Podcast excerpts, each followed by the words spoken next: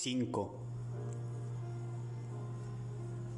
Las esfinges se desplazaban en círculos hacia el este sobre la isla Anillo y gradualmente se dirigían hacia el exterior desde la orilla interior. Siguiendo su estela despejada, finalmente llegamos a la playa opuesta y miramos a través del amplio lago exterior, hacia el lejano borde del cráter. Las esfinges transportaban su carga hacia un edificio bajo y plano, construido de metal fundido desnudo, gris y angular. Esta estructura carecía de los nodos y proyectores que creaban las conchas exteriores ornamentadas comunes en la arquitectura Forerunner. De hecho, desde el cielo podría haber parecido un depósito olvidado, y contra la línea de palmeras altas desde el lago apenas se habría notado, cada vez más misterioso. Las cuatro esfinges se acercaron en filas de dos. La pareja que llevaba al didacta se detuvo ante una amplia rampa descendente, la entrada. Escuché el sonido de enormes puertas abriéndose de par en par. Las esfinges bajaron por la rampa hacia el interior del edificio. Las otras dos se hincaron contra el suelo y doblaron sus piernas y brazos con ligeros remolinos y gemidos. El brillo azul de sus articulaciones se atenuó y desapareció. Pasamos lentamente por delante de la pareja inmóvil, asustadizos, inseguros de que fueran guardianes o simplemente monumentos una vez más. El más valiente de todos, Reiser se detuvo para palmear la superficie picada de la máquina más cercana, provocando una exclamación de chacas. No hagas eso, podrían vaporizarnos. No conozco eso, dijo Reiser, ojos entrecerrados, orejas arriba, labios rectos. Sin duda, esta era su cara de coraje. De hecho, las esfinges se veían tan estériles y antiguas como siempre. Me asomé a la entrada. La arena había bajado por la rampa, marcada por los diminutos pasos de las otras esfinges. La oscuridad yacía en el fondo. Las puertas seguían abiertas. Eres lo que te atreves a hacer. Quédate aquí, le dije a Chapas, y empecé a bajar por la rampa. Él alcanzó a agarrar mi, mi hombro. No es asunto tuyo, él dijo, como si estuviera preocupado por mi seguridad. Suavemente le quité la mano. El toque de su carne no era tan repugnante como yo pensaba. Se sentía un poco diferente a la piel de un joven forerunner, la mía.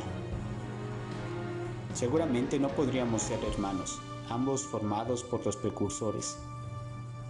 Creo que la bibliotecaria nos quería a todos aquí, le dije. Mi miedo se había fundido con mi audacia y alguna otra cualidad que confundí con coraje, formando una estúpida resolución. Yo era como un insecto volando hacia una llama, convencido de que prometía, si no una justificación y salvación completa, al menos una aventura suprema. Alguien les introdujo mensajes en la cabeza antes de que nacieran. Alguien les dijo que atrajeran a un forerunner. Cantaron los códigos apropiados y el criptum se abrió. Chacas formó su boca en una O. Luego se arrodilló y sostuvo sus brazos sobre su cabeza, mirando hacia un lado de la rampa. Reiser se le unió, mirándome como si no estuviera seguro de que esta era la forma correcta de observar el ritual. La bibliotecaria toca todo, dijo Chacas, y juntos se sumergieron en cánticos susurrados. Continué bajando hacia la oscuridad. La primera cámara dentro del edificio era ancha y húmeda, cuatro veces mi altura, apenas lo suficiente para admitir las esfinges, el frío se acumulaba mientras el aire caliente se arremolinaba por encima de mi cintura. Una tenue luz verdosa creció en la, oscuridad y vi en su contorno las esfinges enfrentadas sobre un amplio foso lleno de líquido plateado. El arnés que contenía el didacta colgaba entre las esfinges, apenas unos centímetros por encima de la piscina. Me agaché tan cerca como me atreví a llegar al borde. A mi alrededor, durante los siguientes minutos, todo estaba quieto. Entonces la voz estridente se dirigió de nuevo a mí. Forerunner, ¿eres testigo de este regreso?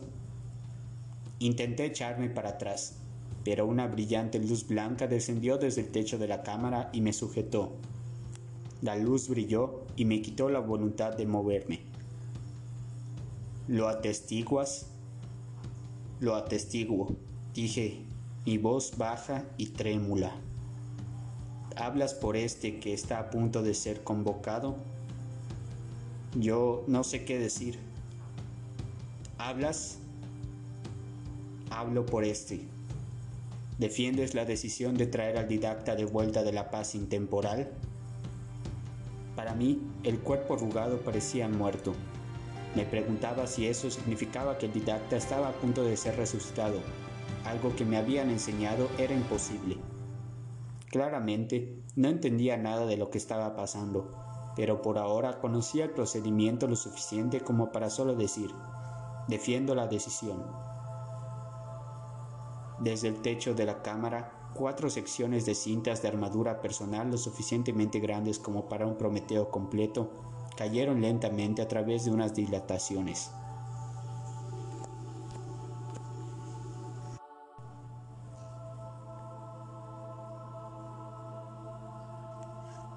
Las piezas flotaron a ambos lados del arnés y de ellas salieron largos tentáculos transparentes como el cristal, que rápidamente se llenaron con tres líquidos de colores, los electrolitos básicos y los nutrientes necesarios para largos viajes. La mayoría de las armaduras Forerunner estaban equipadas para mantener vivo al portador durante años sin sustento externo. Acércate, instruyó la voz. El didacta no es consciente de este reino. Administrale los fluidos revitalizantes. Todo mi cuerpo se estremeció, pero entré en la piscina y anduve entre el líquido plateado. Mis piernas se calentaron. Los tentáculos se enroscaron hacia mí, no agresivamente, solo ofreciéndose, esperando. Las esfinges habían extendido la red de tal manera que se abrían en la parte superior revelando la forma enroscada.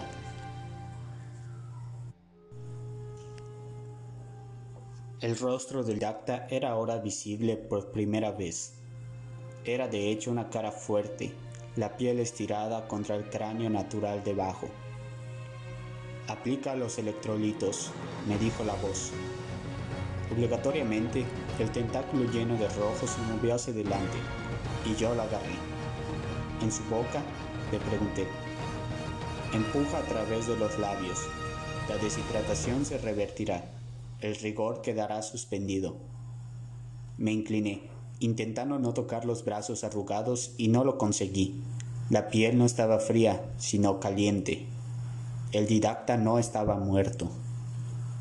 Tropecé la punta del tentáculo, una estrecha espiga, contra los labios secos del didacta y luego los separé revelando unos dientes anchos, de color blanco grisáceo.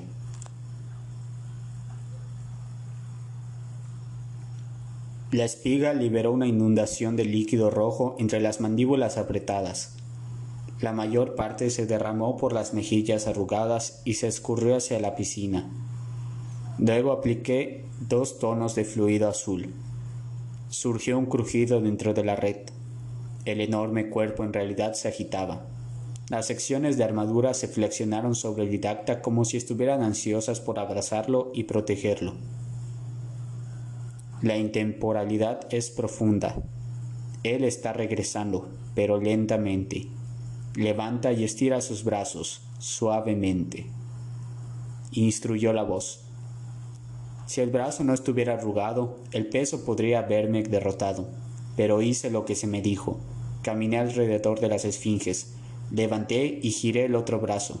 Luego enderecé y flexioné las piernas, casi tan rígidas como la madera, hasta que la piel adquirió un brillo diferente y volvió una especie de flexibilidad. Seguí todas las instrucciones de la voz que vibraba a través de mi mandíbula, masajeando y limpiando el didacta con, con un manojo de líquido plateado mientras él absorbía más líquidos renovadores. Durante las siguientes cuatro horas ayudé a restaurar cuidadosamente al marchito Prometeo desde su largo sueño, desde ese profundo y meditativo exilio que era un tan tenue leyenda entre los forerunners de mi edad. Devuélvelo de la alegría y la paz del espacio eterno. Sus ojos rehumosos se abrieron. Dos lentes protectoras cayeron y él parpadeó, y luego me miró con una terrible, terrible mueca. Te maldigo, él murmuró, su voz como rocas rechinando en el suelo de un océano profundo. ¿Cuánto tiempo, cuánto tiempo he estado aquí? No dije nada, no tenía ni idea de cuánto tiempo. Él se agitó y se esforzó, pero la red lo refrenó para que no se moviera demasiado rápido, demasiado pronto. Después de un tiempo incómodo, cayó de espaldas, exhausto y se le escaparon líquidos por la nariz y los labios. Intentó hablar, pero fue difícil. Se las arregló otra vez para pronunciar una pregunta. ¿Ha sido la maldita cosa finalmente disparada? Vete ahora, está hecho, me dijo la voz. Salí precipitadamente de la piscina y dejé la cámara. Los humanos me esperaban pero yo estaba demasiado emocionado y asustado para hablar.